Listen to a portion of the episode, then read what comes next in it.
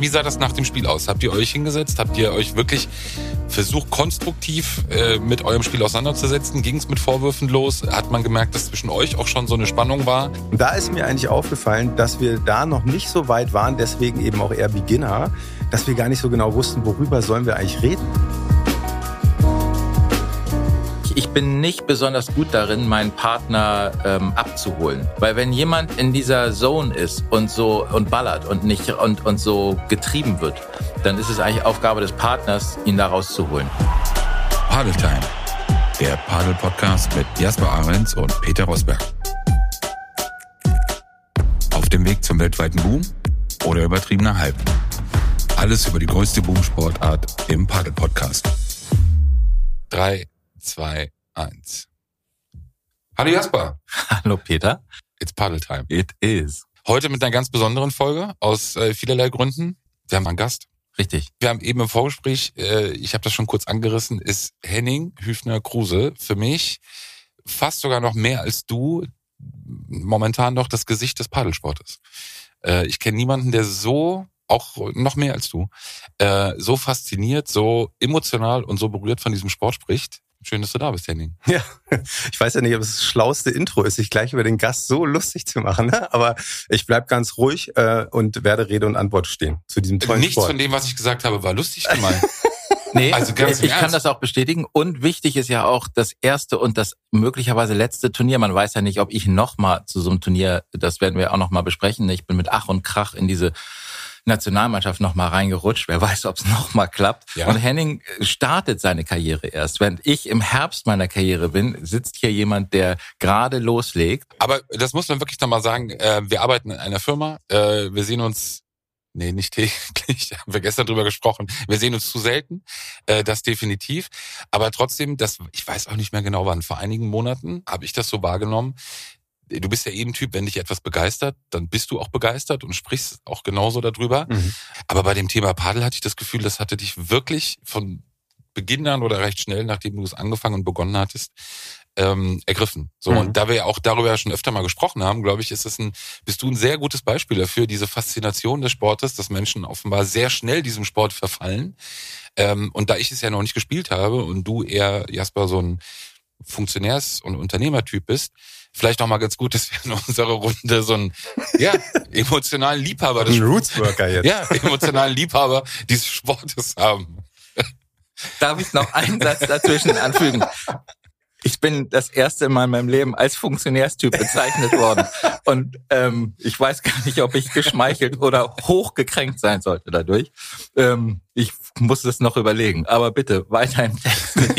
Ich reduziere dich auch nicht darauf. Also ich kenne dich ja auch auf dem Platz und da bist du alles andere als ein Funktionärstyp, ne? Das ist mal ganz klar. Ja. Ja, kurz äh, die Geschichte vielleicht. Also äh, letztes Jahr im Sommer hat's mich erwischt. Äh, Jasper kenne ich ja schon sehr lange. Er hat mir immer von dem Sport erzählt und äh, da meine Kinder jetzt so groß sind, dass sie mich nicht mehr brauchen, war Platz für einen weiteren Sport. Und dann war es so, wie es so häufig erzählt wird. Ich bin letzten Sommer das erste Mal am Nordbahnhof in Berlin äh, auf den Platz gegangen. Hab eine kleine Tennisvergangenheit, aber auch Amateur, Amateur.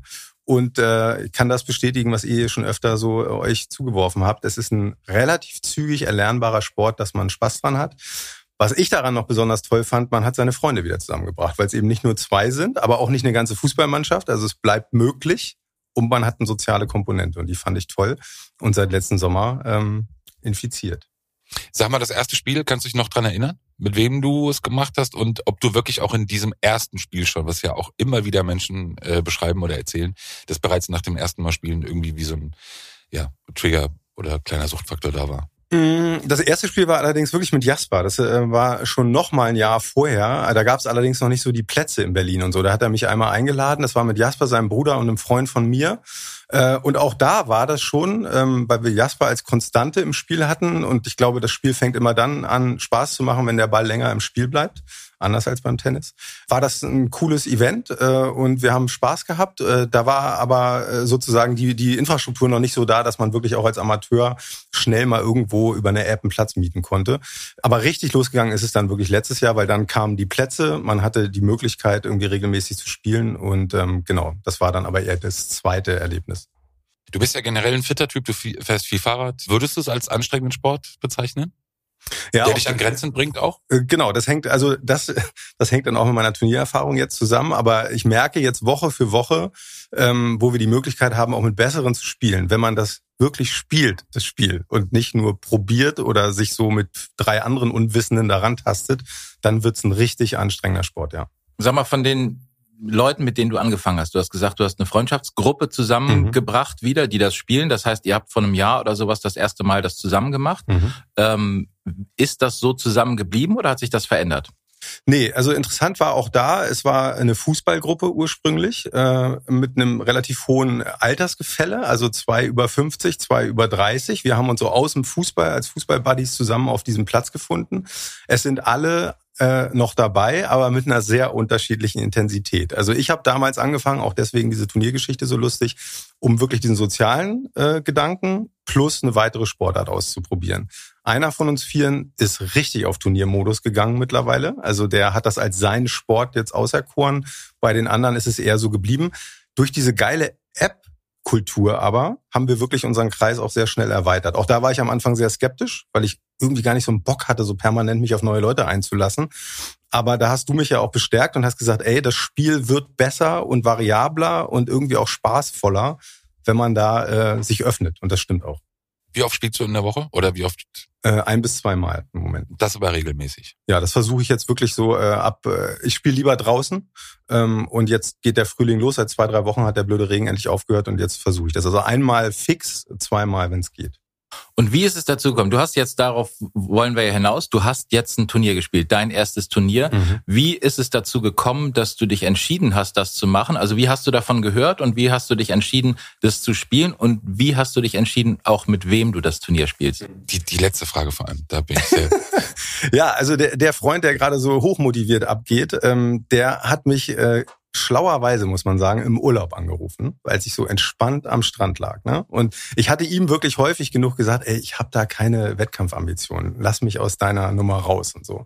Er hat nicht locker gelassen und rief mich im Urlaub an und sagte so, Henning, da äh, im, im äh, April ist ein Turnier und so, kann ich uns anmelden? Und locker, wie man so am Strand ist, habe ich gesagt, ach komm, wir machen das einmal zusammen. Und äh, dann hat er das auch gemacht. Genau, so fing das an. Wie sah deine Trainingsvorbereitung oder Turniervorbereitung aus? Ich glaube, professioneller als wahrscheinlich von Jasper für die Europameisterschaft. nee, überhaupt nicht. Meine Turniervorbereitung war nämlich so, dass ich mir im, im äh, Januar äh, aufgrund meines Alters wahrscheinlich äh, einen Muskelfaserriss zugezogen hatte. Das heißt, ich hatte wirklich nur sporadisch im Winter und Früh, Frühling gespielt. Und dann haben wir vor dem Turnier noch ganze dreimal spielen können. Beim ersten Mal bin ich wirklich vom Court gekrochen, weil er da auch zwei gesucht hatte, die besser waren als wir. Und da habe ich auch wirklich das erste Mal so richtig gemerkt, wie das ist, wenn man auf so eine Gummiwand zuspielt, die sich wirklich, die noch lächeln und sich unterhalten, während man sich selber einen abmüht. Dann haben wir noch zweimal gespielt, so mit gleich starken in etwa, und dann ging's los. Erzähl mal, was ja. ging denn dann los? Dann ging es nicht los. Also so ein ganz normaler Arbeitstag. Das Turnier war äh, Freitag und Samstag angesetzt. Freitag Vorrunde, Samstag Hauptrunde. Äh, und es ging damit los. Erster Streit mit meinem Partner. Ähm, in welcher Gruppierung wir uns anmelden. Also es gab Beginner, Intermediate und Professional und ich war natürlich für Beginner. Also ihr müsst euch vorstellen, so die Sachen, von denen ihr so erzählt habt, ne, äh, äh, wie Bora und so, das kann ich alles noch gar nicht so richtig. Ich spiele schon auch noch so auf einem Art Tennis-Level. Und er wollte Intermediate. Und ich habe gesagt, Olli, warum denn? Was soll? Ja, ich brauche die Herausforderung und das macht doch, also wir sind doch keine Beginner mehr und so. Mhm, okay. Ja gut, also wenn du meinst, ich weiß nicht, wie stark du geworden bist in den letzten Wochen, dann machen wir das halt. Und dann sind wir da Freitagabend hin und ehrlich gesagt, weil wir zweite, äh, zwei relativ selbstbewusste Kerlchen sind, waren wir auch sicher, dass wir da eine gute Rolle spielen können. Ähm, genau, dann sind wir da abends hingefahren. Das ist irgendwie auch ganz, ganz nice gewesen. Das war in Reinickendorf die Anlage, die dann da eben dieses Amateurturnier organisiert haben. Da war dann abends auch irgendwie eine ganz süße Stimmung. So ein paar hatten so ein paar Fans mitgebracht und so. Und dann wird so gespielt, ähm, dass du immer äh, eine halbe Stunde hast äh, und keinen Satz, äh, also nach sechs Schluss machst und den nächsten Satz spielst, sondern du spielst durchgehend Spiele. Ne? Also da kannst dann auch zehn zu vier ausgehen oder so, was auch passiert ist. ähm, und genau, dann gehst du auf den Court und siehst quasi deinen Gegner das erste Mal. Du hast diese halbe Stunde, du kannst dich so lange warm spielen, wie du möchtest. Ähm, und irgendwann sagt dann aber einer so, ey, wir können doch, und dann wird losgespielt. Im ganz normalen Modus mit Golden Point und dann eben so viele Spiele, wie du schaffst. So ging's los, genau. Ach, nach Zeit. Genau, 30 Minuten. Und dann wird sozusagen abgepfiffen und so wie es da steht, ne? Also wenn du im Ballwechsel bist oder es gerade Einstand steht, kannst du den äh, Ballwechsel noch spielen und ansonsten ist Und Schluss. gab es einen allgemeinen Startpfiff für alle? Dass es heißt, so jetzt geht's los oder müsst, müsst ihr das untereinander klären, so jetzt geht's los? Also wichtig ist ja, das kann ja durchaus knapp werden, wenn du sagst nach einer halben Stunde, dann muss die halbe Stunde ja wirklich punktgenau beendet werden von mhm. irgendwem, sonst kannst du ja sagen, nee, wir haben noch eine Minute, wenn mhm. du zwei, drei Punkte noch brauch, bräuchtest. Nee, genau, es geht äh, auf allen Chords punktgenau los ja. mit einem Startpfiff, dann kannst du dich ab diesem Startpfiff warm spielen. Mhm. Das entscheidet jedes Quartett selber, wie lange sie dafür brauchen. Mhm. Ähm, und ab dem Moment, wo gezählt wird und nach 30 Minuten wird abgepfiffen. Das ist ja sehr, sehr, das ist ja sehr demokratisch. Also, ja. dass vier Leute dann selber noch untereinander entscheiden können, mhm. wann man anfängt. Mhm. Sind ja auch Tricksereien vielleicht schon irgendwie? Hat man sowas? nee, ich glaube, also ich weiß jetzt nicht, äh, wie es bei den Professionals war, aber bei uns war das alles und das ist auch das Schöne. Es war sehr freundschaftlich, es war eine sehr warme Stimmung und da gab's nee, Tricksereien gab's nicht. Da wurde irgendwie so meistens so nach drei bis vier Minuten wurde dann gesagt, komm, wir können eigentlich. Ja. Und wie ist es gestartet? Also das erste Match erstes Match, wie startet ihr rein? Wie ist dein Gefühl? Wie verlaufen die ersten ein, zwei Spiele? Also ich muss sagen, ich habe früher Fußball gespielt, ich habe so Punktspielerfahrung, ne? man kennt ja so dieses Grummeln im Bauch, wenn man so äh, vorm Anpfiff auf den Platz geht, ne? Und dann saßen auch wirklich von unserem Duo so die Frau und der Vater und so. Ja, du hast dann plötzlich Zuschauer irgendwie, die dann auch so kleine Schilder, das war echt lustig. Ähm, und äh, genau, es war ein bisschen grummelig, muss ich zugeben. Also ich war, war lange nicht mehr im Wettkampfsport und ich und das ist uns dann am Ende auch äh, so ein bisschen auf die Füße gefallen. Also so diese Lockerheit des normalen Spielens so unter der Woche, so unter Freunden und danach ein Bierchen, war dann irgendwie nicht mehr so wieder da und so herstellbar. Es war ganz komisch. Ähm, beides auch ehrgeizige Typen, voll auf Adrenalin. Irgendwie, wir wollen das gewinnen. Die beiden Herren, die uns gegenüberstanden, waren jetzt mindestens unser Alter, wenn nicht sogar noch zwei, drei Jahre älter. Und so, dass du auch erstmal so denkst, das kriegen wir schon hin. Also beim Einspielen habt ihr noch gedacht, okay, das packen wir. Yes. Den Einspieler kannten wir auch aus den App-Spielen, den Lars. Ähm, wir wussten, sehr konstanter Spieler und so, aber irgendwie hatten wir so das Gefühl, heute das wird laufen. Und äh, dann haben wir auch haben wir auch die ersten Spiele ganz gut. Also wir haben für unsere Verhältnisse wirklich stark begonnen, ja, weil wir uns natürlich gesagt haben, wir spielen geduldig, was ja wichtig ist bei dem Spiel. Ne? Wir spielen ruhig, äh, keine Fehler machen und so weiter. Alles, was du uns auch immer so erklärt hast und was man in Tutorials so lernt haben wir alles auf den Platz gekriegt. Ne? Bis zum 3-3 war es super. Und dann merktest du aber irgendwie, äh, dass wir schon extrem angestrengt waren und die anderen aber gar nicht. So, ja, also die haben das einfach sehr locker gespielt. Die haben auch immer gegrinst und so, ne? So dass dann so erste Momente des Psychospiels hochkommen, wo du so denkst, hm, also haben die jetzt noch so viel mehr im Köcher oder was? Und dann fängst du an, ungeduldig zu werden und fängst an, mehr zu smashen und härter zu spielen. Und äh, was ganz schlimm ja bei jeder Schlägersportart ist, glaube ich, vor dem Schlag hast du drei, vier Gedanken im Kopf. Was machst du? Du musst geniale Sachen, du machst gut. Du willst auch deinem Partner zeigen, ey, ich bin, ich schaff das und so. Ne? Ähm, ja, und dann ging's stetig bergab. Das heißt, das habt, die erste Partie habt ihr verloren? Genau, wir haben dann 7-4 verloren, wirklich, also ab dem vierten Spiel im Satz eigentlich auch äh, mit keiner Chance mehr. Wir sind dann auch schwächer geworden und dann geht eben ja auch dieses Hinterfragen los. So, ne? Ja, stehen wir wirklich so klug? Äh, Mache ich jetzt mehr Fehler? Machst du mehr Fehler und so? Und wer war der Schlechtere von euch beiden? Wer war verantwortlich? Das dafür? ich nicht. Das ist ja, was ist denn das für eine Frage? Aber lass uns doch mal bei dem Punkt bleiben, weil wir haben auch öfter schon drüber gesprochen und ich finde das total spannend. Wie, wie sah das nach dem Spiel aus? Habt ihr euch hingesetzt? Habt ihr euch wirklich versucht, konstruktiv äh, mit eurem Spiel auseinanderzusetzen? Ging es mit Vorwürfen los? Hat man gemerkt, dass zwischen euch auch schon so eine Spannung war äh, aus Unzufriedenheit? Weil es lebt ja eben offenbar sehr viel in diesem Sport davon, dass Kommunikation nicht nur da ist, sondern eben auch Austausch mhm. während des Spiels. Wie, wie, wie sah das danach in der Nachlese aus? War, wart ihr produktiv oder war es eher schon so ein leicht aggressiv-gehässiges? Also wir haben natürlich versucht, weil wir uns immer wieder gesagt haben, das ist irgend so ein Amateur-Hobby-Turnier irgendwo im Norden von Berlin. Also egal, ne? Aber irgendwas macht's ja dann doch mit einem. Und ja, wir haben so ein bisschen geredet, aber der Kernsatz war immer so, ey komm, lass uns ruhig bleiben. Lass uns versuchen, wenig Fehler zu machen. Hey, das wird schon. Hast du das Gefühl, dass es euch geholfen hätte, wenn ihr gesprochen hättet während des Matches? Ja, es, es geht ja, also wir sind ja jetzt auch kein eingespieltes Duo, ne? Weil normalerweise, wenn wir spielen, spielen wir King of Court. Das heißt, wir wechseln auch immer durch pro zwei Stunden Einheit oder so. Und irgendwie haben wir uns jetzt aber entschieden, da wir so als die zwei ehrgeizigsten und besten Spieler aus dem Freundeskreis sich vielleicht rauskristallisiert haben, dass wir das zusammen probieren. Und natürlich fangen dann auch so Fragen an, dass du denkst, okay, sind wir optimal? So vom Typus, vom, von der Spielart und so. Ich glaube, das ging schon in uns beiden vor. Aber so, so weit waren wir dann auch nicht. Das war ja alles neu. Ähm, nee, aber was ich meinte war, also habt ihr, hättest hattest du im Nachhinein, wenn du es nochmal spielen könntest, also hattest du das Gefühl, dass miteinander zu sprechen geholfen hätte, die Feinabsprachen auf dem Platz hinzukriegen oder auch dem anderen zu helfen, zu sagen, äh, die stehen jetzt vorne, die sind jetzt hinten. Also dieses, diese, dieses Kommunikative, was man miteinander hat, was ja am Ende auch, wie du sagtest, bei den Gegnern auch so ein bisschen mehr der Fall war. Mhm. Ähm, würdest du sagen, das ist aber nicht so deine Art, das zu machen und du spielst besser so, wenn du für dich still bist oder glaubst du, das hätte helfen können? Glaubst du, das ist was, was du, was du dazu lernen möchtest für das Spiel? Ja, interessanterweise, also äh, ich habe nach dem Turnier noch die halbe Nacht mir äh, Taktikvideos angeguckt äh, im Internet. weil mir das, weil, weil uns so unklar war, äh, was war jetzt eigentlich unser Kernfehler? Und da ist mir eigentlich aufgefallen, dass wir da noch nicht so weit waren, deswegen eben auch eher Beginner, dass wir gar nicht so genau wussten, worüber sollen wir eigentlich reden. Weißt du, was ist eigentlich ah, unser ja. Fehler? Ne? Also ich habe dich ja dann auch die Tage drauf noch gefragt, so worauf man da noch so achten sollte. Und Olli hat dann eben auch weiter Trainerstunden genommen und Viktor hat ihm dann noch weiter erklärt, was Stellungsspiel angeht, was dieses Verschieben auch auf dem Court angeht, was ja so ähnlich wie bei einer Viererkette beim Fußball ist. Also du musst einfach unglaublich viel im Raum denken. An dem Tag waren wir noch Beginner und sind es auch heute noch ähm, und wussten einfach gar nicht so genau, was sollen wir besprechen, außer dass wir uns immer wieder sagen sollen, bleib ruhig. Weißt du? Das heißt, wir sind jetzt noch am Freitag. Ähm, das erste Spiel ist gespielt. Äh, Modus war, was war die Herausforderung? Genau, drei Vorrundenspiele, Gruppe, Gruppensieger und Gruppenzweiter kommen ins Viertelfinale. So war der Modus. Dann hatten wir auch eine Dreiviertelstunde Zeit. Äh, und genau, dann ging es äh, ins zweite Spiel, eine Dreiviertelstunde später. Das war gegen zwei Spanier, Argentinier, äh, also ähm, auf jeden Fall spanisch sprechende junge Männer. und äh, auch da war es wieder so, es ging relativ gut los und ehrlich gesagt hatte ich da nicht so den Gummiwand-Effekt, sondern die waren einfach wesentlich athletischer noch haben technisch viel besser gespielt, weil sie offensichtlich aus dem Mutterland kamen, haben mir aber erstmal weniger Sorgen bereitet, weil sie auch sehr heißblütig waren und äh, viele Fehler gemacht haben.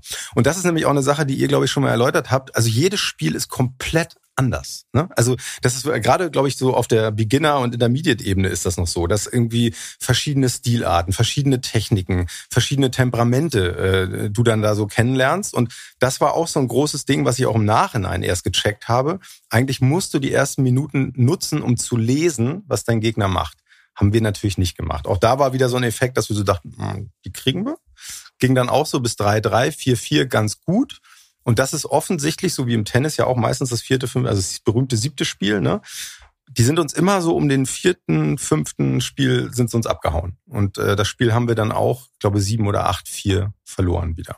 Und damit war eigentlich auch schon klar, äh, das Viertelfinale ist in weite Ferne gerückt. War definitiv klar oder gab es noch eine, eine Restchance? Es also gab für die wohl Dramatik? noch eine Restchance, aber wir waren dann auch nicht so wie früher bei Jugendturnieren, dass man dann zur Turnierleitung rennt und sagt, wie waren sind die anderen ausgegangen und, und so. Das haben wir nicht gemacht, sondern wir haben gesagt, ey, aber auch das Letzte geben wir jetzt wieder so an, als wäre es wichtig und wir wollen das gewinnen man gratuliert sich irgendwie äh, vornehm am, am Netz vorne und da äh, fing ich auch schon so ein bisschen an zu schmunzeln über die Abläufe, weil ich dachte, ja natürlich, wir sind ja Intermediate.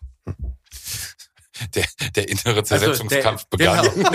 Genau, genau, der erste Vorwurf äh, schwang mit. Okay. Ja, und dann kam das dritte. So, und jetzt wird's wirklich, äh, das war dann Comedy-reif. Ne? Also, äh, uns äh, traten dann gegenüber... Ich gehe mal davon aus, so wie du die Geschichte beginnst, dass sie wahrscheinlich nicht mit dem Sieg endet. Wenn ich, ich ging jetzt davon aus, dass das der Höhepunkt des Turniers kommt, aber ich, ich halte mich zurück. Ich dachte, jetzt kommt, aber bitte. Also wir gehen auf den Court und es ist ein junges Paar. Also Mann, Frau. Äh, und ähm, wir wussten, dass die auch beide Spiele verloren haben. Und dann sind wir auch relativ zügig auf ähm, 3-1, 4-1 davongezogen. Und der Mann wurde extrem böse zu seiner Partnerin. Und also der komplette, also die komplette Welle Selbstbewusstsein ist über uns drüber gerutscht und wir dachten so, okay, no problem.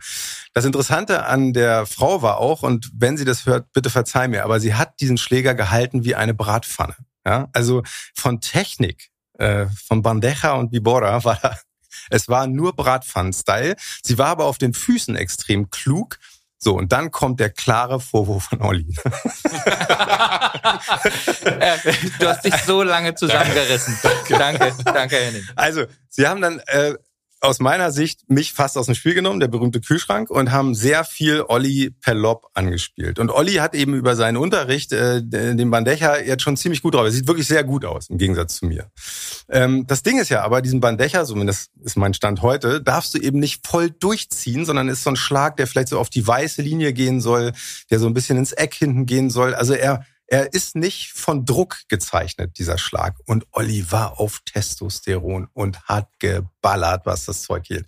So, und die, äh, die Lady war einfach so klug, dass sie einfach gesagt hat, okay, also das ist dein Spiel, kein Problem. Sie ist einfach vier, fünf Meter in den Court gegangen und wie du, Jasper, weißt, äh, ist das einfach die schönste Position zu retournieren. Er kommt so auf Kopfhöhe von der Wand zurück und du kannst uns den richtig um die Ohren hauen. So. Und das ist in einer Vielzahl passiert, wie ich es gar nicht mehr glauben konnte. Und wo ich so dachte, man, Olli, Alter. Und dann ist das ja so, dass man dann irgendwann auch mal was sagt, so, ne? Und, hey, mach ein bisschen, äh, ein bisschen softer, probier mal was anderes und so. Ja, so mach ich ja. Also es gab Kommunikation auf dem Platz. gab Kommunikation. Erstmal ruhig, dann wurde so ein bisschen, ne? Und irgendwann war es aber auch von meiner Seite so ein bisschen resigniert, wo ich so dachte, ja gut, ich bin jetzt ja auch nicht sein Lehrer, ich spiele ja eigentlich auch wirklich schwächer heute und so.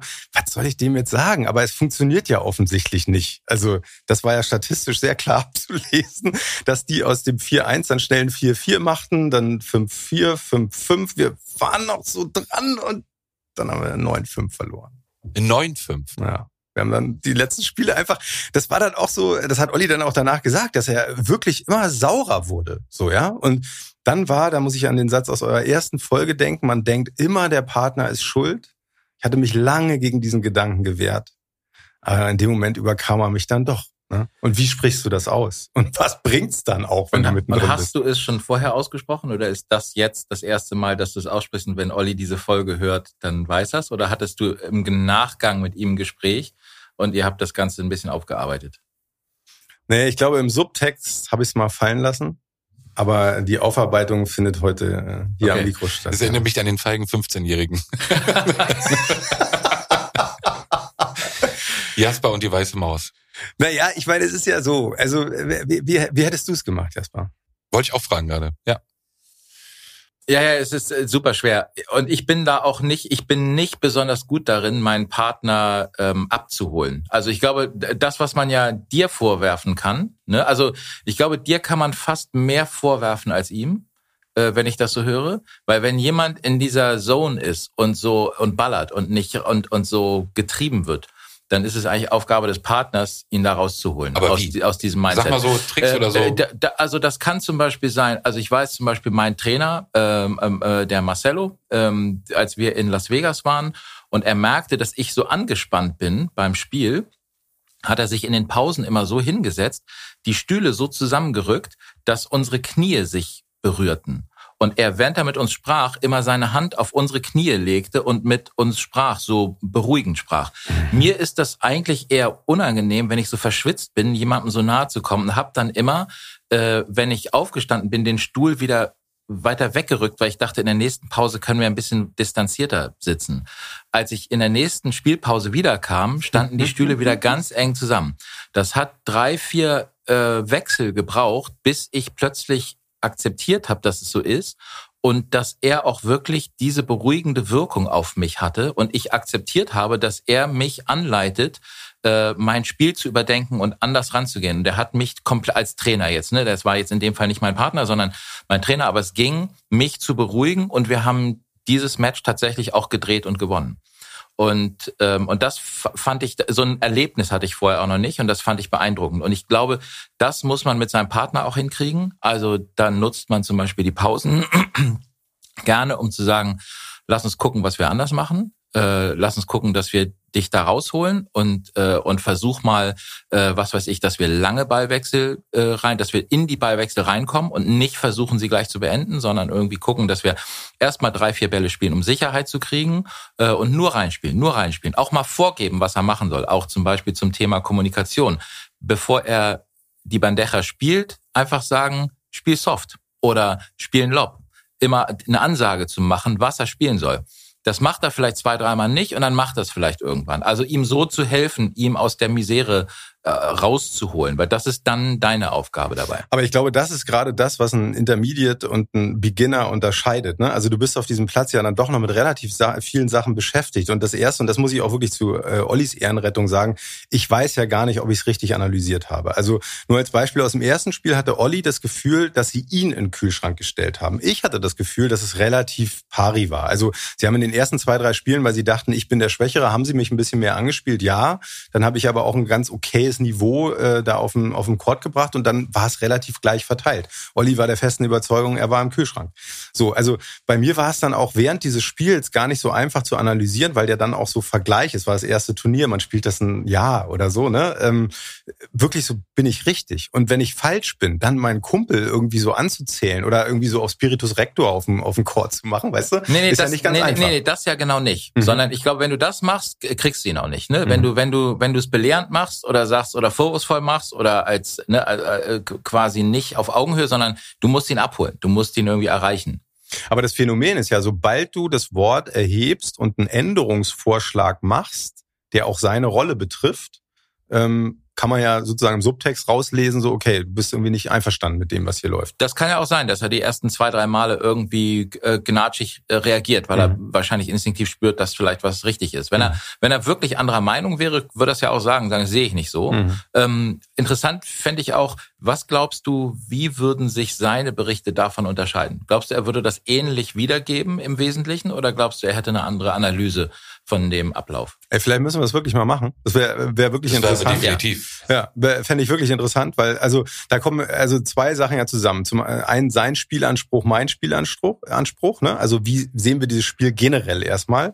Ähm, äh, zum zweiten auch äh, wie war unsere Geschichte, die ich geschildert habe. Ne? Weil ich habe zum Beispiel gemerkt, dass ich, als ich aus dem Muskelfaserriss wiederkam und er wirklich enorme Fortschritte gemacht hatte, das, was du auch geschildert hast, über vier, fünf Trainings, über er hat dreimal die Woche teilweise gespielt, enorme Fortschritte. Dass man dann auch merkt, dass man sich im Duo ein bisschen zurücknimmt. Also dieser Klassiker, der Ball kommt über die Mitte, wer nimmt den Volley? Früher war das immer klar, ich war der bessere Volleyspieler, also gehe ich da deutlich und aggressiv hin ich habe mich viel mehr zurückgenommen. Das heißt, wenn du einen Verbesserungsvorschlag machst, musst du dich ja auch so fühlen, dass du die Rolle auch ausfüllen kannst, weißt du? Das kam da auch noch dazu, dass ich einfach nicht so diese Sicherheit auf dem Court hatte. Und das muss man ja nochmal sagen. Also wir sind absolute Beginner. Also es gibt in Berlin so viele Spieler, die tausendmal besser spielen. Aber das Interessante ja bei jedem Spiel, ob du Halma, Skat, Fußball, Badminton spielst, so, es hat ja immer diese psychologische Komponente, sich selber einzuordnen, mit den Erfahrungen, mit denen du arbeitest, irgendwie das Spiel besser zu machen, Ehrgeiz zurückzuführen wegzustecken oder ihn nach vorne zu holen. Also das finde ich gerade auch immer noch so geil, Sport zu machen weil das egal auf welchem Niveau immer eine Riesenrolle spielt. Und jetzt mal um die Nichtspieler oder die absoluten Beginner auch nochmal abzuholen. Also für mich beim Zuhören ist diese Geschichte irgendwie ein Beispiel dafür, dass doch eigentlich Anfänger besonders auf die Partnerwahl wirklich achten sollten. Also für mich wirkt es so, dass gerade ja dir dir Sicherheit gibt, jetzt auch was, was die Kommunikation möglicherweise auch angeht, aber auch was das Spielen angeht, dass ich, wenn ich dir zuhöre, eher sagen würde, wenn ich dann irgendwann mal anfangen sollte, dass ich wirklich auch darauf achte. Was ja wahrscheinlich nie passiert, aber. Genau, deshalb rede ich in der Theorie, ja. aber dass, dass diese Partnerwahl doch am Anfang vielleicht noch wichtiger ist als später, wenn ich ein gewisses Level erreicht habe? Oder würdet ihr beiden sagen, das ist Quatsch? Also ich würde sagen, die Partnerwahl ist immer wichtig und ich glaube auch, dass es... Das stimmt. nee, und ich glaube auch, dass die Partnerwahl immer wieder ein, immer ein Thema bleibt und auch die, der Partnerwechsel immer ein Thema bleibt. Das sieht man auch auf der World Paddle Tour ähm, dass das ein totales, äh, wie, wie sagt man das, Bäumchen wechsle dich Spiel ist. Also ganz wenige Paare bleiben über einen längeren Zeitraum zusammen. Und das ist ja natürlich, ähm, ich glaube, im Tennis weiß ich gar, da habe ich nicht so einen Einblick, wie das ist, aber das ist schon ungewöhnlich. Also dieses Gefühl, dass, dass du wirklich den richtigen auch gefunden haben musst, wo auch die Kommunikation stimmt und wo du auch so eine, ähm, wo es auch okay ist, dass einer die Führungsfigur ist auf dem Platz und die Ansagen macht und eigentlich so ein bisschen das Schiff steuert und der andere äh, so auch sich darauf einlässt, zu sagen, er ist derjenige, es gibt quasi einen Captain auf dem Platz, der das, der das macht. Würdest du es nochmal machen? Würdest du Turnier? A, würdest ja A Turnier, B Turnier mit Olli ja, beides ja. Das ist ja eine also, fiese Frage. Ja, ja, aber nee, nein, nein, es ist wirklich eine Frage, die wir uns gestellt haben, äh, weil ich jetzt auch danach schon mehrfach wieder mit anderen gespielt habe, ne? Ähm, oder andersrum. Also ich finde, dieses Spiel braucht einen Groove. Das ist wirklich das Wort, was mir immer wieder einfällt. Ich habe neulich bei Victor, einem Trainer hier in Berlin, zugeguckt. Wenn du siehst, wie der Volleys trainiert, ist das wie ein Hip-Hop-Beat fast. Ne? Also das ist, ist toll. Beim, beim Tennis ist es eben dieses Aufschlag-Return äh, und am besten Punkt. Ich finde, ein gutes Paddelspiel, auch auf diesem Anfängerlevel, lebt davon, ob man im Quartett diesen Groove bekommt. Das ist so ein bisschen wie früher, wenn man als mit seinem Kind Badminton oder Federball nimmt man es ja eigentlich auf der Wiese gespielt hat und nach jedem dritten Schlag irgendwie den Ball aufheben musste. Irgendwann war man dann als Vater genervt. So, ne? Und man hat's gefeiert, wenn, wenn der Sohn dann irgendwann so alt war und man so 15, 20. Und irgendwann konnte man über 100 nachdenken und ey, und man ist glücklich in den Strandkorb zurückgegangen. Und das ist auch so ein bisschen das Phänomen beim Padel, finde ich. Also wir haben jetzt letzte Woche mit einem jungen Argentinier gespielt, Franco. Ich weiß bis heute nicht, wie viel der wirklich in petto hatte, ne? Aber also der hat einen Stil gehabt, der war schon allein ein Zungerschnalzer. Das hat einfach Spaß gemacht, dem als Nebenmann zuzugucken. Und wenn du dann da hinkommst, 10, 15, 20 Ballwechsel, dann fängt das Spiel an Spaß zu machen. Und das hat natürlich mit der Partnerwahl zu tun. Da wäre ich auch wirklich gespannt. Ich werde Peter überzeugen, auf den Platz zu kommen. Ich bin super selbstbewusst, was das angeht. Wie sehr du dich darauf einlassen kannst. Weil wenn du diese, diese äh, den Ball totmachen Haltung nicht ablegen kannst, wirst du nie ein Partner sein, der wirklich Spaß bringt, glaube ich. Weil ich habe jetzt noch keinen erlebt, auch noch so gute Spieler, die, wenn die diese Attitüde nicht ablegen können, dass das dann ein schöner Abend wird. Das ist so. Das frage ich mich auch, ob Peter diese Attitüde ablegen Was kann, wenn, wenn er dann auf dem Platz steht. Ist ein Heißsporn, ne? Ich sehe, ich sehe noch nicht ganz, dass du ihn auf den Platz kriegst, zumindest nicht zum Spielen. Ich bin super gespannt. Äh, Ich, ich finde dein Selbstbewusstsein in dieser Hinsicht sehr, sehr toll. Ich finde es immerhin schon mal gut, dass er sich ab und zu mal ein Video anguckt, wie es, wie es aussieht. Das, das, ich finde, das ist schon, das ist schon ein Fortschritt. Ich glaube, Jasper, jetzt fangen wir mal an, über dich zu reden. Wir haben schon eine, eine verlängerte Version. Äh, kommen wir doch mal auf die Vorbereitung zur Europameisterschaft in Alicante. Wie ist der Stand? In wenigen Wochen geht's los. Du, ich möchte es immer wieder nochmal betonen, auch, vor kurzem stand es auch in der Welt am Sonntag. Jasper Ahrens, Kapitän der Seniorennationalmannschaft. Es Richtig. ist einfach, es ist wie, ein wunderschöner Titel. Ist richtig. Ich habe auch ähm, heute gesehen, ich äh, habe sogar Visitenkarten vom Deutschen Paddelverband, die mir gerade zugeschickt werden. Es ist mir heute Morgen mitgeteilt worden, dass ich Visitenkarten habe. Ich, also Was steht drauf? El Capitano? Ich, ich, äh, ich weiß es nicht. Ich habe nur gesehen, hier sind Visitenkarten angekommen, sollen wir die zu dir schicken? Und ich wusste nicht, dass die gemacht wurden. Ich weiß auch nicht, wofür man als Kapitän der Mannschaft irgendwie einen Stapel mit 200 Visitenkarten braucht. Ich weiß sowieso nicht, warum man Visitenkarten braucht, weil ich habe auch für die Firma Visitenkarten, die ich nicht benutze. Also Visitenkarten landen bei mir grundsätzlich immer immer in der Schublade und ich irgendwie macht man das heute noch? Braucht man noch? Hinterlässt haben man heute Morgen haben wir noch Karten ausgetauscht. Ach echt? Ja, bei dem Termin vorher. Okay, Ich find's groß, ich liebe Visitenkarten. okay. Ähm, ich schenke sie dir. Ähm, Aber jetzt lenkt man nicht ab. Also Ja. Vorbereitung scheint nicht so Also, gut zu laufen. Nee, Vorbereitung, äh, ja, ich war. Oder ähm, gibt's überhaupt eine Vorbereitung? Doch, doch, es gibt eine Vorbereitung. Tatsächlich, ich trainiere. Ich war gestern Abend auch trainieren, äh, bei besagtem Viktor auch. Ähm, ähm, Habe ich mit ihm gestern trainiert. Und ähm, die Reise geht los am 10., also in äh, neun Tagen, glaube ich, ähm, reise ich los nach Alicante. Und ich bin gut drauf. Ich bin fit. Ähm, ich habe keine ach, körperlichen Beschwerden. Ich habe keine Gelenkprobleme. Ich, also was in meinem Alter ja auch schon durchaus sein kann. Ich freue mich wahnsinnig. Die Trikots werden gerade bedruckt und äh, werden äh, ein Haufen ist jetzt schon nach irgendwie Spanien geschickt worden. Und ähm, alle sind irgendwie heiß drauf. Es gibt eine Gruppe in der in der in der Mannschaft, wo man tä- täglich ähm, seine Aktivitäten posten soll. Also man soll täglich äh, trainieren oder mindestens Sport machen und ein Foto oder ein Video davon in der Gruppe posten. Als Nachweis. Als Nachweis. Habe ich noch nicht gemacht. ich habe heute Morgen zwei Butterkekse gegessen. Ähm, ja, und ist ja auch wichtig. finde ich auch. Energie. Die Energie. Aber du siehst sehr frisch aus, muss man Wirklich, sagen. absolut. Also schon mal als Warnung an die Gegner. Ich finde, Das Lustige ist ja auch, ich weiß ja, dass ich eigentlich keine Chance habe, aber ich bin so, ähm, äh, wie sagt man das, ich bin so verstrahlt, was das angeht, dass ich dahin fahre und denke, vielleicht könnte ich ja doch irgendwie Europameister werden. Statistisch gesehen wäre es eine totale Anomalie. Also es wäre, es wäre, es wäre, es ist überhaupt nicht denkbar. Ich könnte eher wahrscheinlich ein Rubbellos kaufen und hoffen, dass ich da gewinne. äh, aber ich denke irgendwie, ich denke dann immer, naja, der eine hat dann vielleicht, der knickt da um. Weißt du, wenn die, der, wenn der, der Beste der Welt kann umknicken und kann, kann er nicht weiterspielen. Das ist der Erste, der könnte weg sein. Kann so viel passieren. Oder aber ich wachse über mich hinaus.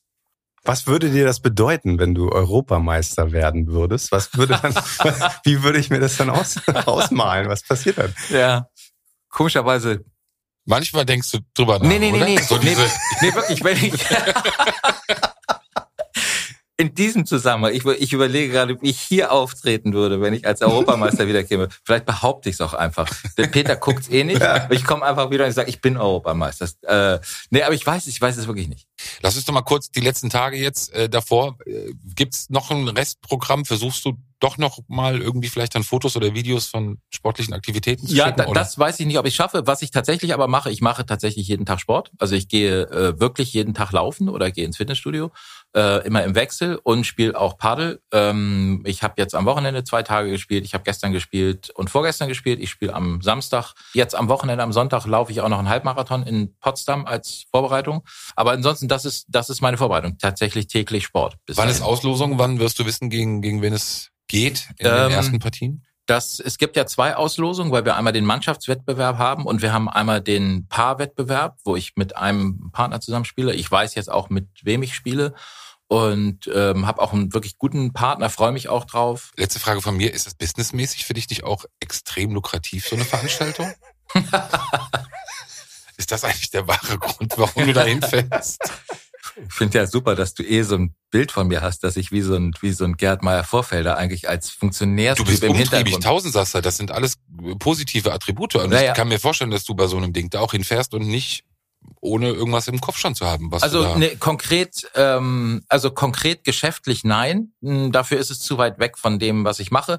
Äh, äh, übergeordnet ist es natürlich alles, was man macht, auch irgendwie ein Teil des Netzwerkgedankens. Ne? Also ich habe ein relativ gutes Netzwerk, national und international, weil ich viele Sachen mache, weil ich auch viel präsent bin oder weil ich auch auf Veranstaltungen fahre und mit Leuten rede. Aber meistens ist dieses diese Senioren-Zusammenkunft also die, oder diese Zusammenkunft der Mannschaften noch eher so geprägt, dass man die Gedanken, die dann eher kommen, sind sowas wie, keine Ahnung, die Mannschaft der Engländer sagt, lass uns doch mal irgendwie so einen Länderkampf machen, ein Freundschaftsturnier. Ähm, wer könnte das organisieren? Und wer wird Europameister? Nur ein Land bitte. Spanien, Punkt. Okay. Wir wünschen dir, also ich jedenfalls ganz viel Erfolg. Freue mich wirklich, was du danach erzählen wirst oder was du vor allem aus Alicante erzählen wirst. Danke. Ähm, Vielen Dank an Henning. Äh, ganz großes Tennis finde ich, wie du das erklärt hast. Ja, weil das sind, das ist, ein, das sind, glaube ich, Einblicke, die ganz viele Leute, die Paddel spielen, diese, diese, äh, diese Gedanken, diese Emotionen äh, die man hat mit dem Partner bei dem ersten Turnier oder beim ersten wichtigen Match oder sowas, finde ich total spannend. Also ähm, lass uns das gerne wiederholen und lass uns gerne auch nochmal Olli dazu holen, äh, der das aus seiner Perspektive Sehr gerne. Und die Frau mit der Bratpfanne. Ja. Lenny, vielen Dank. gerne. Bis zum nächsten Mal. Ciao, ciao. Ciao. Padeltime. Der Padel-Podcast mit Jasper Ahrens und Peter Rosberg.